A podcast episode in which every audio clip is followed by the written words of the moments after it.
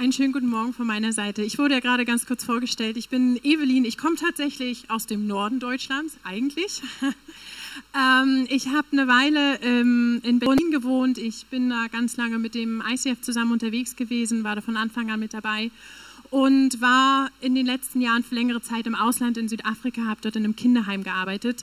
Das wird ab und an auch so ein bisschen durchklingen bei dem, was ich erzähle. Von daher das einmal ganz kurz vorweggestellt. Ich möchte heute zu dem Thema predigen, ich bin geliebt. Ich habe keine Ahnung, was dieses Thema bei dir auslöst, wenn ich dir jetzt einfach sage, wir wollen heute über das Thema reden, ich bin geliebt. Ich habe im Vorfeld gemerkt, dass es nicht nur positive Assoziationen erzeugt. Ich habe das Gefühl, gerade vielleicht in Deutschland ist es so, dass man nicht unbedingt immer allzu viel über Emotionen redet, das schnell zu dicht ist. Und ich habe sogar probiert, mich ein bisschen um dieses Thema zu drücken. Wir hatten tatsächlich die Wahl ähm, unter der Themenreihe Ich bin, konnte ich wählen zwischen Ich bin mutig, ich bin frei, ich bin ruhig, ich bin gesegnet. Ganz viele Themen. Und ich habe mich tatsächlich erst mit anderen Themen auseinandergesetzt, weil ich dieses Thema so ein bisschen umgehen wollte, weil ich auch immer wieder gemerkt habe, es, es ist eben nicht nur eine positive Erwartungshaltung. Ich habe vorher mit Leuten darüber gesprochen und habe wirklich unterschiedliche Reaktionen bekommen, dass manche gesagt haben, tut mir leid, das ist mir einfach mal viel zu dicht. Das ist ein Thema, was ich in meinen eigenen vier Wänden betrachte, was ich alleine betrachte, vielleicht auch noch mit jemandem, der mir ganz nahe ist, aber so offen nicht unbedingt. Oder es kam Reaktionen, wir haben irgendwie darüber gewitzelt mit Freunden zusammen, dass es einfach so schnell so ein kitschiges Thema wird, wo man an Sonnenuntergang denkt und Vögel, die vielleicht noch darüber fliegen oder Schwäne oder wie auch immer und es vielleicht so ein bisschen eine kitschige Beinote hat. Vielleicht ist es aber auch, dass es bei dem einen oder anderen eine Reaktion hervorruft, wo das ist, ganz ehrlich, dieses Thema, da wurde ich mal verletzt. Ich habe da eigentlich überhaupt keine Lust, mich damit auseinanderzusetzen. Oder vielleicht ist es auch, dass du sagst, gerade in einer Kirche, ich habe das schon oft gehört, es gibt auch einen Gott, wo gesagt wird, der mich liebt, ich kann damit nichts anfangen. Oder vielleicht auch, ich habe schon so oft gehört, ich habe da meine feste Meinung dazu. Und vielleicht gibt es auch den einen oder anderen, der sagt, ich freue mich auf dieses Thema, das ist ein großartiges Thema, ich möchte gerne mehr darüber lernen. Und ich habe ehrlich gesagt genau aus diesen Gründen ein bisschen damit gekämpft, ob ich dieses Thema betrachte oder nicht. Aber je mehr ich mich damit beschäftigt habe, desto mehr habe ich für mich nochmal festgestellt, wie relevant und wichtig dieses Thema ist. Ich glaube tatsächlich, dass es in unserem Alltag eine viel größere Rolle spielt, als es manchmal bewusst ist oder vielleicht auch, als uns manchmal lieb ist ich finde es unglaublich beeindruckend, wenn es Leute gibt, die sich mit vollster Überzeugung hinstellen können und sagen können, ich bin geliebt. Ich finde das faszinierend, wenn jemand so, so ein Selbstvertrauen in sich hat und einfach das so voll annehmen kann. Und wenn ich aber in meinen Tag, Alltag schaue und ich vermute, dass es bei dem einen oder anderen bei euch vielleicht ähnlich ist, ist es nicht immer so, dass ich es mit diesem Selbstbewusstsein sagen kann, sondern dass diese Aussage, ich bin geliebt, manchmal für mich zu einer vagen Aussage wird, die eher lautet, ich bin geliebt oder vielleicht wird es wirklich zur Frage, die ich wirklich ganz offen stelle und sage, bin ich geliebt? Und es gibt zu viele Situationen in meinem Alltag, die mich, die mich das manchmal fragen lassen, wo ich mich unperfekt fühle, wo ich was falsch gemacht habe, wo Dinge in mein Leben kommen, wo ich mich eben nicht so fühle. Und ich glaube, dass wenn das so zu einer Frage in unserem Alltag wird, dass es etwas ganz, ganz Relevantes ist, weil je weniger wir das wirklich annehmen können, dass ich geliebt bin, desto mehr bin ich, glaube ich, auch festgehalten, festgehalten, der zu sein, der ich eigentlich sein sollte. Und um diesen Bogen noch einmal weiterzuspannen, ich glaube, dass das, was wir ganz häufig erleben, ob wir uns geliebt fühlen oder nicht, übertragen wir auch ganz oft in, in die Beziehung zu Gott. Es gibt einen Gott, der dir und mir zuspricht, du bist geliebt, ich bin geliebt. Und auch da gibt es immer wieder Momente, wo, wo ich das annehmen kann, Momente, wo ich das nicht annehmen kann. Und vor allem glaube ich, ich habe mich im Vorfeld auch gefragt, kann ich überhaupt über dieses Thema reden, wenn ich selbst mit diesem Thema noch nicht fertig bin? Ich bin noch nicht an einem Punkt, wo ich immer sagen kann, ich weiß, ich bin geliebt und ich weiß, ich bin jederzeit von Gott geliebt. Und was für mich so ein Punkt war, war einfach festzustellen, ich glaube, ich bin niemals mit diesem Thema fertig. Vor allem auch in Bezug auf Gott niemals fertig. Gott ist ein Gott einer Größe und einer Dimension, die ich niemals ganz ergreifen werde. Niemals werde ich Gott in allem, was er ist und in allem, was er für mich hat und in allem, was er mir sagen will. Ich werde ihn niemals ganz erfassen. Und so ist das, glaube ich, auch mit den Aussagen, die Gott in mein Leben spricht. Ich werde sie nie ganz erfassen. Ich habe mal eine großartige Predigt gehört von Shane William zum Thema Relearn the Love of God, also lerne die Liebe Gottes immer wieder neu. Und er hat es für mich an einem Beispiel so ganz toll deutlich gemacht, wie wichtig es ist, mich immer wieder auf etwas Neues mit Gott einzulassen. Wenn wir mal an den Anfang der Bibel springen, dann da wird die Welt geschaffen und Gott ist einfach da. Es ist sein Sein, er ist da, die Welt wird geschaffen. Die Geschichte geht weiter in der Bibel und mit einem Mal ist Gott, wohnt er in einem Zelt bei seinem Volk. Wir gehen weiter und es wird ein Tempel gebaut und Gott zieht in den Tempel ein. Die Geschichte geht weiter. Der Tempel wird zerstört. Er zieht auf den Ölberg. Die Geschichte geht nochmal weiter. Jesus kommt auf die Erde und Gott sagt, Jesus ist mein Sohn, ich lebe in ihm. Und plötzlich lebt er in Jesus, in einem Menschen. Die Geschichte geht nochmals weiter. Jesus stirbt, Jesus wird begraben, steht auf, geht zurück zu Gott an die rechte Seite Gottes und Gott schickt den Heiligen Geist und sagt, mit dem Heiligen Geist wohne ich in euch.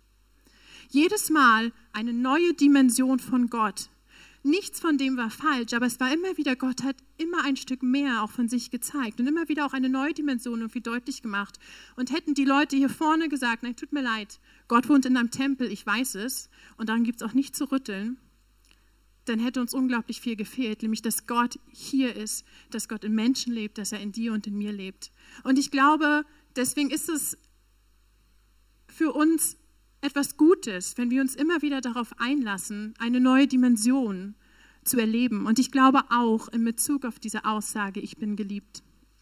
Ich glaube, es ist gut für uns, wenn wir das nicht zu etwas Feststehendem machen und sagen, ich weiß es ja schon oder ganz ehrlich, ich will mit dem Thema nichts zu tun haben oder ich habe dazu meine feste Meinung, sondern zulassen, dass es etwas Dynamisches sein darf, wo Gott mir immer wieder einen neuen Aspekt von sich zeigen darf. Und ich möchte euch gerne herausfordern, genau diese Position heute einzunehmen und zu sagen, ich lehne mich nicht zurück und sage, ich weiß es schon oder ich habe meine feste Meinung dazu, sondern mit einer Erwartung auf Gott zu sein und zu sagen, zeig du mir einen neuen Aspekt zu diesem Thema, ich bin geliebt.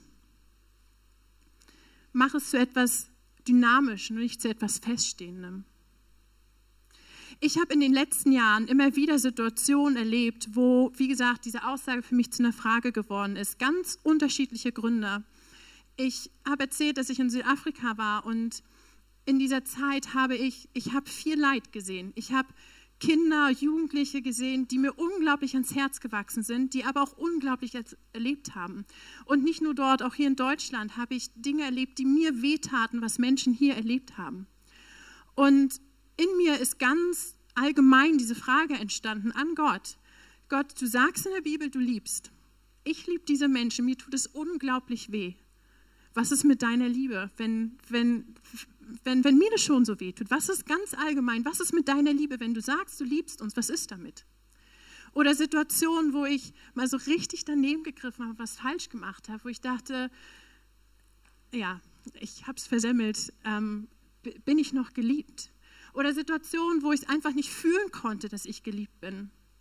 Oder auch Situationen, wo ich mich alles andere als das gefühlt habe. Ich habe eine Zeit gehabt in Südafrika. Ich habe dort, wie gesagt, all das gesehen. Ich habe diese Kinder und Jugendliche mit ihren Nöten gesehen und ich wollte so gerne dem etwas entgegensetzen. Und alles, was irgendwie in meiner Macht stand, habe ich getan, um denen etwas entgegenzusetzen. Aber ich habe auch ganz schnell gemerkt, meine Grenzen sind ganz schnell erreicht. Und ich habe mir so sehr gewünscht, noch jemand anderes zu sein ich habe schon relativ früh irgendwie entdeckt, dass ich so ein Herz habe für junge Menschen, junge Erwachsene, dass ich es unglaublich gerne mache. Aber ich bin irgendwie nicht so dieser coole Jugendmitarbeiter. Ich bin nicht diejenige, wo alle drauf abfliegen und sagen, hey, Evelyn ist da, jetzt haben wir Spaß, jetzt haben wir Fun. Ich bin eher so eine, ich sag mal, liebevolle Erziehungsperson in, in deren Leben. Und als ich dann dort in Südafrika war, habe ich halt auch wieder meine die Dinge gemerkt, die ich eben nicht bin. Und ich saß in Südafrika und ich habe Gott Vorschläge gemacht, wen man anstelle von mir dorthin schicken soll. Also ich saß dort und ich habe ihm zum Beispiel meinen Schwager vorgeschlagen und habe gesagt, schick doch Dennis dahin, der kann sich viel besser durchsetzen als ich. Und das, das wäre ja an einigen Stellen so wichtig. Oder ich habe ihm Watschi vorgeschlagen, es war ein alter Jugendmitarbeiter, auf den die Jugendlichen einfach total abgefahren sind.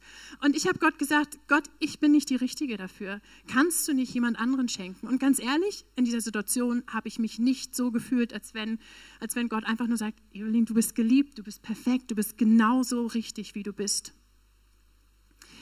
ich bin mit diesen Situationen immer mal wieder zu Gott gelaufen und Gott hat mir verschiedene Antworten darauf gegeben. Und ich möchte euch gerne zwei Geschichten erzählen, wo Gott mir eine Antwort darauf gegeben hat. Ich weiß, dass es meine Geschichte ist und man kann die auch nicht eins zu eins übertragen. Aber was ich gerne damit machen möchte, ist, euch zu ermutigen, mit, selbst mit dieser Frage zu Gott zu laufen und zu sagen, Gott, ich möchte das wieder zu, zu, einer, ja, zu einer Frage an dich machen, damit du mir eine neue Dimension zeigen kannst. Eine Geschichte, das war diese Situation, wo ich so viel Leid erlebt habe, ich einfach Gott gefragt habe, was ist mit Liebe? Und das war eine Frage, die ich lange, lange mit mir rumgetragen habe. Und ich saß in einem Gottesdienst und ich habe dort eine Liedzeile gehört, die ich glaube ich schon zigmal gehört habe. Aber Gott hat wie so einen Schwerpunkt, so einen neuen Schwerpunkt für mich gesetzt. In der Liedzeile hieß es, dass Jesus am Kreuz gestorben ist und darin seine Liebe bewiesen hat. Und wie gesagt, etwas, was ich schon so oft gehört habe, aber es war, als wenn, als wenn Gott zu mir gesagt hat, Evelyn, du brauchst an meiner Liebe nicht zu zweifeln. Du brauchst es nicht. Ich habe es schon bewiesen. Auch wenn ganz viele Fragen für dich kommen, es ist etwas, an dem du dich festhalten darfst. Es war kein, du darfst daran nicht zweifeln. Es war nicht, ganz ehrlich, kommst du schon wieder mit dieser Frage? Ich habe es dir doch schon zigmal gesagt, guck doch einfach mal in die Bibel. Das war es nicht. Sondern es war ein Zuspruch von Gott zu sagen, Evelyn, du brauchst daran nicht zu zweifeln. Ich habe es bewiesen, es steht fest, es ist etwas, woran du dich festhalten darfst. Und ich würde gerne hier noch einmal einen Punkt tiefer gehen oder einen Schritt tiefer gehen, weil ich glaube, in, in dieser ja, darin, dass Jesus für uns am Kreuz gestorben ist, da stecken einfach so viele Aussagen, auch so viele Aussagen, was das eigentlich alles bedeutet, auch in Bezug auf seine Liebe, so viele Aussagen. Ich würde gerne einen Aspekt davon genauer betrachten, weil ich glaube, dass der auch ganz entscheidend und ganz wichtig ist, wenn es darum geht, diese Aussage von Gott, ich bin geliebt, wirklich annehmen zu können. Ich möchte von einer Geschichte erzählen aus dem Neuen Testament, die steht in Johannes 8. Dort geht es um eine Ehebrecherin, die, so steht es in der Bibel, sie wurde beim Ehebruch erwischt.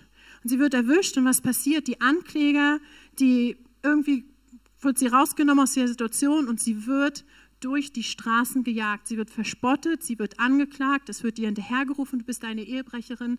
Sie soll gesteinigt werden und sie wird zu Jesus gebracht, der das Urteil über sie fällen soll. Und ich möchte ganz kurz mal beim Beginn dieser Geschichte stehen bleiben um uns mal vor Augen zu führen, was, was das eigentlich für eine Situation gewesen ist. Es steht, sie wurde beim Ehebruch erwischt. Sie wurde vielleicht gesehen, ich weiß es nicht. Und sie wurde aus der Situation herausgezerrt. Ich weiß nicht, ob sie sich vielleicht nur einen Laken umwerfen konnte, ob sie wirklich was anhat oder nicht. Sie wurde von den Anklägern durch die Straßen gejagt. Sie wurde einfach durch die Straßen gejagt. Es wurde ihr ständig hinterhergerufen. Und ich glaube, es ist eine Situation, die geprägt ist von zwei Sachen. Zum einen von inneren Anklagen. Ich glaube, für diese Frau gibt es kaum eine schlimmere Situation. Es muss so demütigend gewesen sein, so, so eine schamhafte Situation, so, ich weiß es nicht, was alles im Kopf gewesen ist. Wieso, wieso habe ich das zugelassen? Wie konnte mir das nur passieren? Eigentlich weiß ich es doch besser. Wieso war ich nicht stark genug? Eine Situation, wo sie lauter innere Anklagen hat, Anklagen von sich selbst. Und zum anderen die Ankläger drumherum, die sie durch die Straßen jagen, die ihr zurufen, du bist es nicht wert zu leben, du sollst sterben, du sollst gesteinigt werden. Guck mal auf diese Frau, das haben sie noch schön laut rausposaunt, dass sie eine Ehebrecherin ist, dass alle anderen das auch noch gehört haben. Eine Situation voller innerer und äußerer Anklagen. Und diese Frau wird jetzt zu Jesus gebracht und Jesus sollte das Urteil fällen. Er war damals Lehrer und sie haben ehrlich gesagt diese Frau ganz bewusst zu Jesus gebracht, um Jesus zu testen. Jesus war bekannt als jemand, der so einen neuen Schwerpunkt gelegt hat in der Lehre, der ständig von Liebe und von Vergebung gesprochen hat. Und auf der anderen Seite hat er aber auch mal gesagt, er hält sich an das Gesetz, das was richtig ist. Und sie bringen diese Frau zu Jesus, um ihn zu testen. Was soll er machen? Das Gesetz hat ganz klar besagt, wer Ehebruch begeht, muss gesteinigt werden. Und auf der anderen Seite redet Jesus davon, dass er so liebevoll ist und voller Vergebung ist. Er kann es letztendlich nur falsch machen. Und sie bringen diese Frau zu Jesus und Jesus soll das Urteil fällen. Und alle Ankläger stehen drumherum, schon die Steine in der Hand und warten nur darauf, dass es jetzt losgeht. Und was Jesus macht, ist, er kniet sich hin, schreibt irgendwas in den Sand, wieso, weiß ich nicht. Und dann wendet er sich an die, die drumherum stehen und sagt, ja, richtig, das Gesetz sagt, diese Frau muss gesteinigt werden. Stimmt. Aber, und er fügt etwas hinzu, er sagt, wer ohne Sünde ist, werfe den ersten Stein. Und was passiert, ist, dass die Leute um diese Frau, die lassen die Steine fallen und gehen weg. Die Ankläger verstummen, sie gehen weg. Und irgendwann ist Jesus alleine mit dieser Frau. Und ich habe überlegt, wie ich reagiert hätte jetzt an Jesus Stelle. Ich bin Lehrerin, ich habe Pädagogik gelernt und ich hätte wahrscheinlich, meine Reaktion wäre es auch gewesen, so rein pädagogisch, wir schaffen erstmal eine 1 zu 1 Situation, redet sich besser, aber dann hätte ich wahrscheinlich Tacheles geredet. Dann hätte ich wahrscheinlich gesagt, wie bist du darauf gekommen? Was hast du gemacht? Du weißt doch, dass das falsch ist. Das wäre wahrscheinlich meine Reaktion gewesen. Und Jesus reagiert so anders. Er sagt, er, er guckt sie an, nachdem sie alle weg sind, und er sagt das folgende zu ihr, das steht in Johannes 8, Vers 10 und 11. Jesus, da richtete sich Jesus erneut auf und fragte sie, wo sind jetzt deine Ankläger? Hat dich denn keiner verurteilt? Sie aber sprach niemand her. Jesus aber sprach zu ihr auch, ich verurteile dich nicht, geh hin und sündige von jetzt an nicht mehr. Ich finde, erst, das Erste, was, was Jesus zu dieser Frau sagt, finde ich so unglaublich. Er sagt eben nicht, was hast du getan, sondern das, was er sagt, ist, wo sind deine Ankläger? Sie sind weg. Es war damals so, das Gesetz war, dass auf Ehebruch Steinigung stand. Das Gesetz war aber auch, dass es immer zwei Ankläger geben musste. Das heißt, wenn jemand beim Ehebruch erwischt worden ist und es nur einen Ankläger gab, ist die Strafe nicht gefolgt. Es brauchte zwei Ankläger. Es gab keine zwei Ankläger mehr. Er hat gemacht, dass die Anklagen verstummt sind und dass es keine Anklage mehr gibt. Er hat dabei eben nicht das Gesetz gebrochen, er hat so einen neuen Schwerpunkt gesetzt. Er wollte, dass, dass, dass seine Liebe und Vergebung größer ist als das. Und ich muss sagen, je mehr ich darüber nachgedacht habe, desto mehr fand ich das so einen liebevollen Umgang und so einen besonderen Umgang von Jesus. Wenn ich mich in Situationen hineinversetze, wo ich etwas falsch mache, oder noch, noch einmal einen Schritt weiter vor, ich habe ganz häufig gedacht, wenn ich darüber nachgedacht habe, dass Jesus am Kreuz für mich gestorben ist, dass es ganz viel um die Strafe geht, die weggenommen wird. Aber ich glaube, dass er eben wie in dieser Geschichte noch etwas davor setzt. Er nimmt schon die Anklage weg. Und wenn ich in, in Situationen schaue, wo ich etwas falsch gemacht habe, ist es ganz häufig so, ich bin ehrlich gesagt dankbar, wenn ich irgendeine Strafe bekomme, dass ich es wieder gut machen kann. Ich bin dankbar, wenn ich was so richtig versemmelt habe, dass ich sagen kann, ich musste das und das machen und damit ist es jetzt auch abgegolten. Und wenn mir einfach nur die Strafe genommen wird, bleibe ich zurück mit all diesen Anklagen, die mir sagen, du hast was falsch gemacht, wie konntest du das nur machen und so weiter. Ich habe nicht mal etwas, was ich dem entgegensetzen kann und sagen kann, ja, aber ich habe ja das und das gemacht, ist ja jetzt auch wieder gut. Und das, das, hat, das hat Jesus gemacht bei dieser Frau. Er ist einen Schritt davor gegangen, er hat nicht nur die Strafe weggenommen, sondern die Anklagen sind verstummt. Die Ankläger sind weggegangen, die äußeren und inneren Anklagen, die, die von außen zugerufen haben, aber auch, er hat ihr gesagt, ich verurteile dich auch nicht. Es geht nicht darum, dass er gesagt hat, du hast keinen Fehler gemacht. Es geht auch nicht darum zu sagen, ach, ist schon alles richtig, wir machen Fehler und es gibt Dinge, die falsch sind. Darum geht es nicht. Und es gibt Dinge, für die wir auch manchmal Konsequenzen tragen müssen. Aber es geht hier um die Beziehung zwischen Gott und dieser Frau. Es geht um die Beziehung zwischen Gott und mir. Dass dem nichts im Wege steht, und dass die Anklagen, die mir manchmal sagen, das, was du gemacht hast, du bist es nicht wert, geliebt zu sein. Du bist, es, du bist nicht liebenswert. Das, was du gemacht hast, tut mir leid, geht nicht. Dagegen hat er was gesetzt, hat die Anklagen verstummen lassen. Ich würde mir manchmal wünschen, dass wenn ich in solchen Situationen bin, Jesus für mich in die Presche springt, so wie er es bei dieser Frau gemacht hat. Wenn ich in Situationen bin, wo ich Anklagen von mir selbst habe, die mir sagen, ich bin nicht liebenswert oder mir das vielleicht auch andere Menschen sagen, dass Jesus kommen würde und sich hinstellen würde und etwas sagen würde, damit es alles um mich herum verstummt. Ich glaube tatsächlich, dass es genau das ist, was Jesus am Kreuz getan hat. Eine der ganz, ganz vielen Aspekte. Ich möchte gerne eine Stelle aus Römer 8 lesen. Da wird es für mich nochmal so deutlich. Da heißt es, Gott ist für uns. Wer kann uns da noch etwas anhaben? Er hat ja nicht einmal seinen eigenen Sohn verschont, sondern hat ihn für uns alle hergegeben. Wird uns dann zusammen mit seinem Sohn nicht auch alles andere geschenkt werden? Und jetzt kommt's. Wer wird es noch wagen, Anklage gegen die zu erheben, die Gott erwählt hat? Gott selbst hat sie ja für gerecht erklärt. Ist da noch jemand, der sie verurteilen könnte? Jesus Christus ist doch für sie gestorben, mehr noch. Er ist auferweckt worden und sitzt an Gottes rechter Seite und tritt für uns ein. Wer kann uns da noch von Christus und seiner Liebe trennen? Ich finde das so einen großartigen Schluss. Wer kann uns da noch davon trennen, dass Gott uns zuspricht, du bist geliebt, ich bin geliebt. Er hat alles dafür getan. Er ist für genau diese Dinge, dass nichts zwischen der Beziehung zwischen Gott und mir steht, ist er gestorben. Er hat gesagt, ich nehme all das, was irgendwie sein könnte, das nehme ich auf mich, damit nichts dazwischen steht. Und ich habe gerade gesagt, ich würde mir wünschen, Jesus würde manchmal in die Bresche springen für mich. Hier in diesem Vers steht, er ist auferweckt worden und er sitzt zur Rechten Gottes und er tritt für uns ein. Nur weil wir ihn nicht sehen, heißt es nicht, er tritt nicht für uns ein, er tritt für uns ein. Damit genau das passiert, dass die Anklagen verstummen.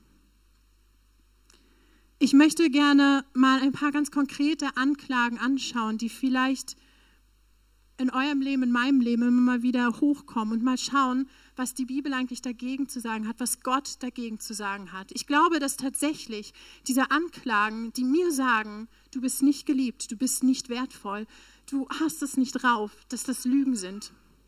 Und dass wir uns an Gott orientieren dürfen und gucken dürfen, was er eigentlich über unser Leben zu sagen hat.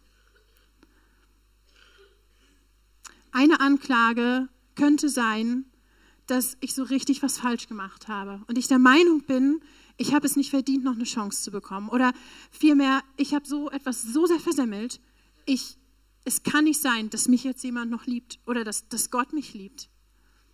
Das ist das, was in der Bibel steht. Dort steht, Gott hingegen beweist uns seine Liebe dadurch, dass Christus für uns starb, als wir noch Sünder waren.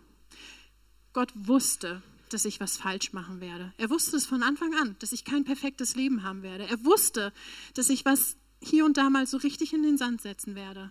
Und er hat entschieden, auch wenn ich weiß, Evelyn wird es nicht alles richtig machen. Meine Liebe ist so groß, dass ich alles dafür gebe. Er wusste im Vorfeld, ich mache was falsch. Das ist nichts, was Gott von seiner Liebe abhält.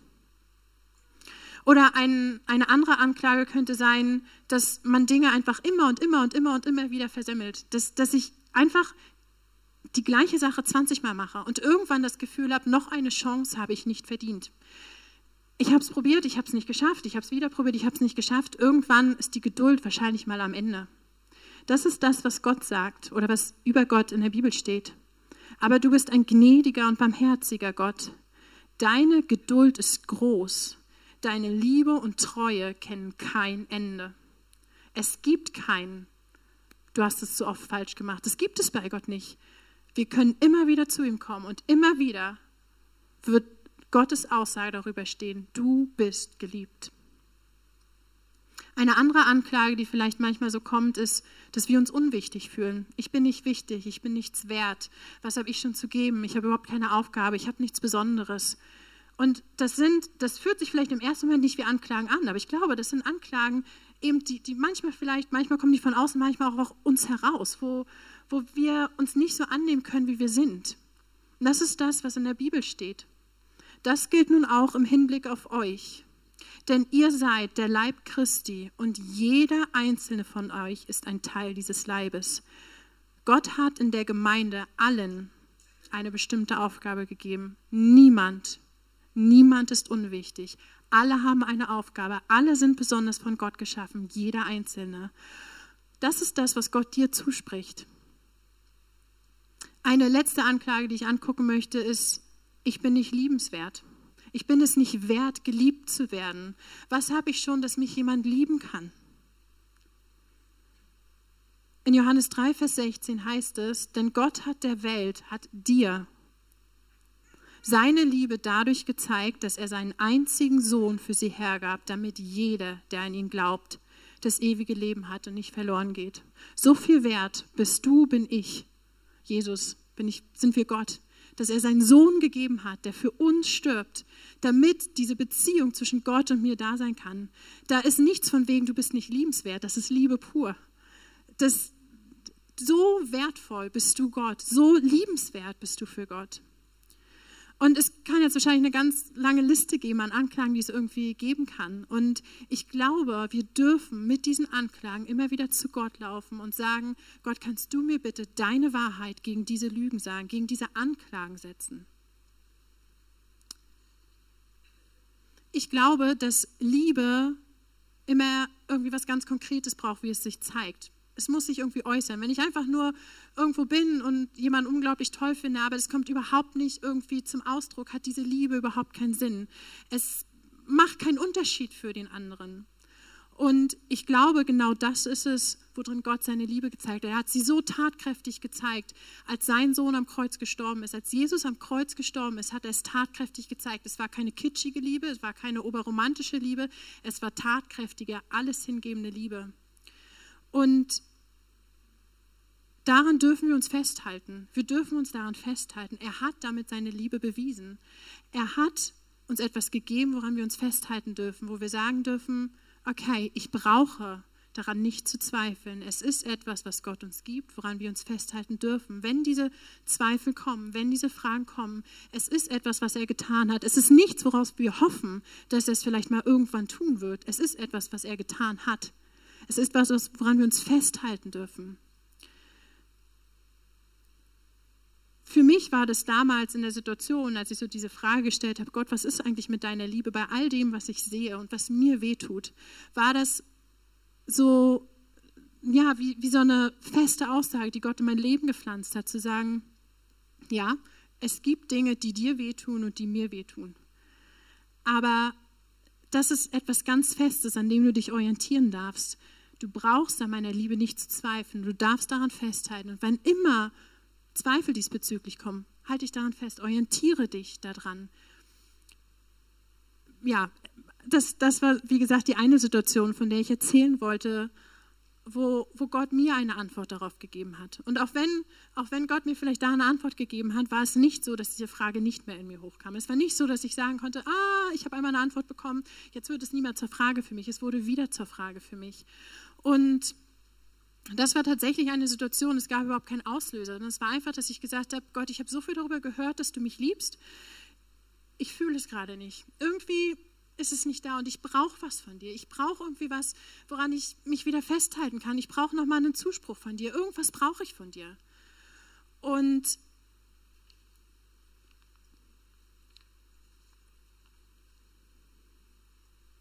Und ich bin länger mit dieser mit dieser Frage für mich rumgelaufen und irgendwann auch wieder zu Gott damit gelaufen und habe gesagt, Gott, irgendwie, ja, irgendwie brauche ich was. Und es war tatsächlich ein längerer Prozess.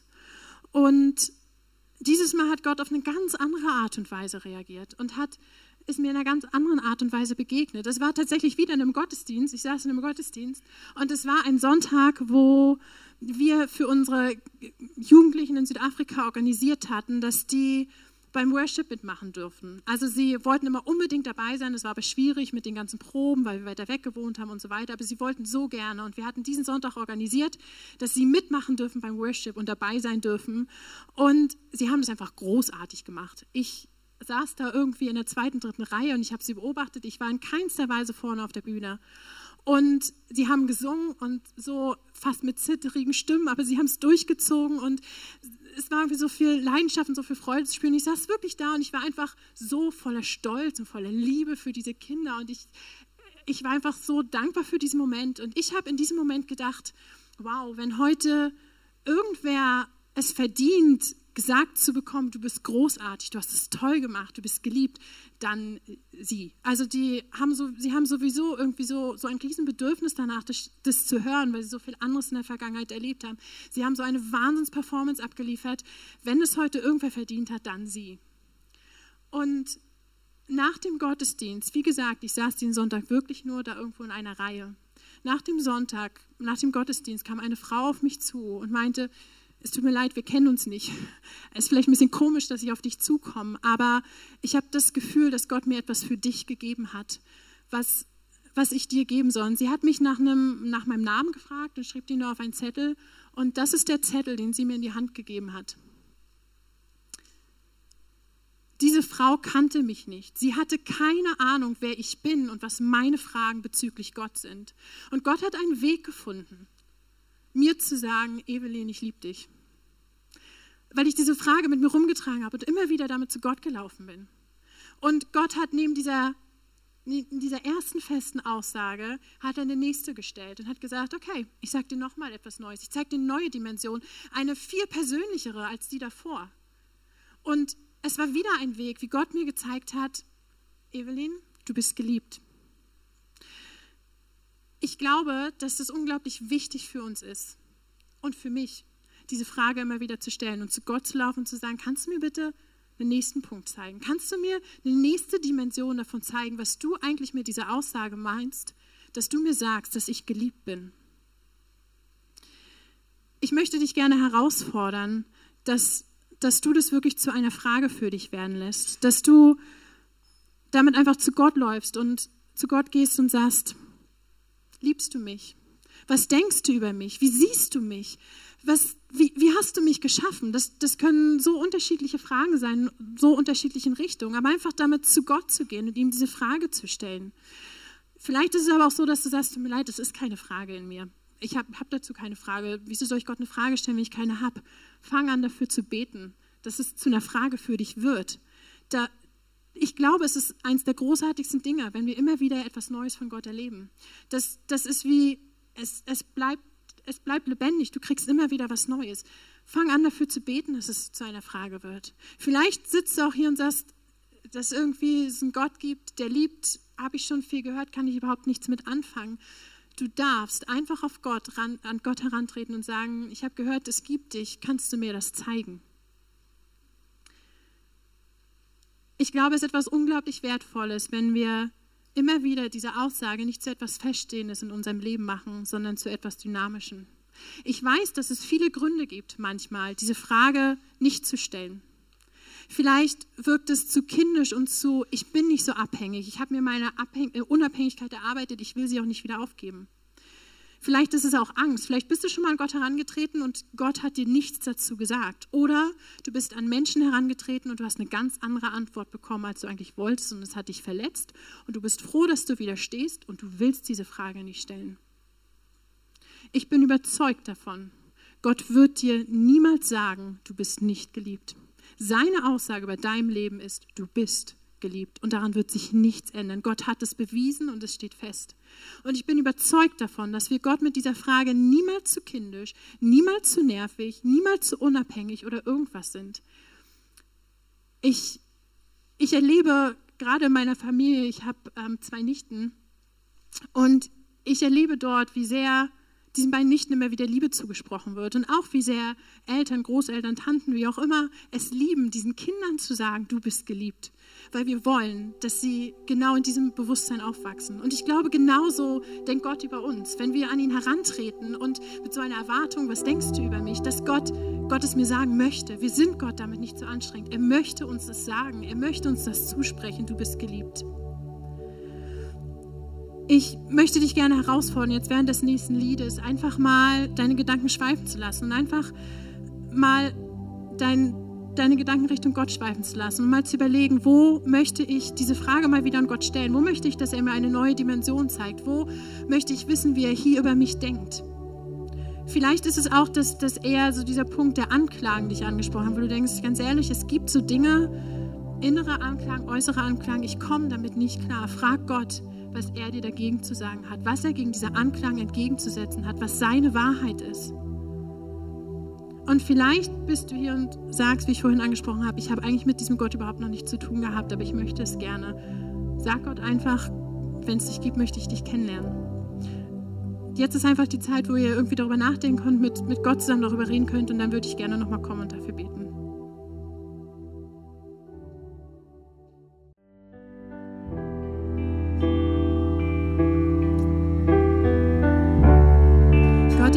so sehr dafür, dass diese Aussage, ich bin geliebt, du bist geliebt, so sehr über unser Leben steht und dass es etwas Feststehendes ist.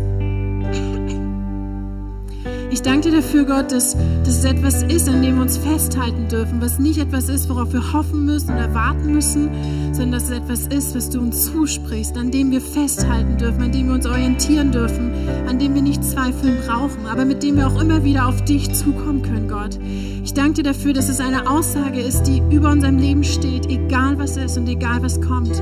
Und ich danke dir, Gott, dafür, dass du dass du uns immer wieder was Neues zu geben hast. Dass du, du hast so eine Größe, so eine Weite, so eine Höhe, die wir nie ganz erforschen werden, Gott. Und ich, ich bin dankbar dafür, dass ich immer wieder was Neues erleben darf. Und ich freue mich darauf, die nächste Sache mit dir zu erleben, das nächste von dir gezeigt zu bekommen, noch mehr von dir zu wissen, noch mehr von dir zu erfahren. Gott, du, du siehst die ganzen Fragen, die jetzt vielleicht irgendwie formuliert wurden oder bitten an dich, einfach ja, uns etwas zu bestimmten Themen zu sagen. Und ich bitte dich, Gott, dass du, dass du darauf reagierst, dass du darauf antwortest, dass du uns darauf antwortest, wenn es unsere Frage ist, bin ich geliebt? Wie siehst du mich? Was denkst du über mich? Dass du Wege und Möglichkeiten findest, zu uns zu sprechen. Es gibt manchmal so Dinge, die uns auch irgendwie davon abhalten oder wo, wo es vielleicht auch in uns hart ist. Ich bitte dich, Gott, dass du deinen Weg findest. Und ich danke dafür, dass wir das auch in deine Hand lassen dürfen, Gott, dass du deinen Weg suchen wirst und finden wirst, weil es dir so wichtig ist, das in unser Leben zu sprechen. Gott, und ich bitte dich, da wo Anklagen stehen, dass du so ganz deutlich deine Wahrheit dagegen stellst, Vater. Dass, dass wir mehr deine Wahrheit hören als die Anklagen, dass es viel präsenter in unserem Leben wird und die Anklagen wirklich verstummen dass du uns den Mut schenkst, uns immer wieder daran erinnerst, dass wir zu dir kommen dürfen, dass wir uns mit an deine Seite stellen dürfen und du für uns eintrittst gegen diese Anklagen. Mach du das so präsent in unserem Leben, sprich du immer wieder deine Wahrheit rein, Vater. Und ich bitte dich für die Leute, die vielleicht gesagt haben, ich möchte mich mal auf diesen Gott einlassen. Wenn es einen Gott gibt, der mich liebt, dann möchte ich ihn kennenlernen. Gott, ich danke dir dafür, dass diese Aussage wirklich für jeden einzelnen Menschen gibt. Und ich danke dir dafür, dass du deinen Weg finden wirst, das wirklich immer mehr in dieses Leben hineinzusprechen. Und ich bitte dich, dass du genau dieses nimmst und das formst und ja, diese Beziehung immer mehr formst.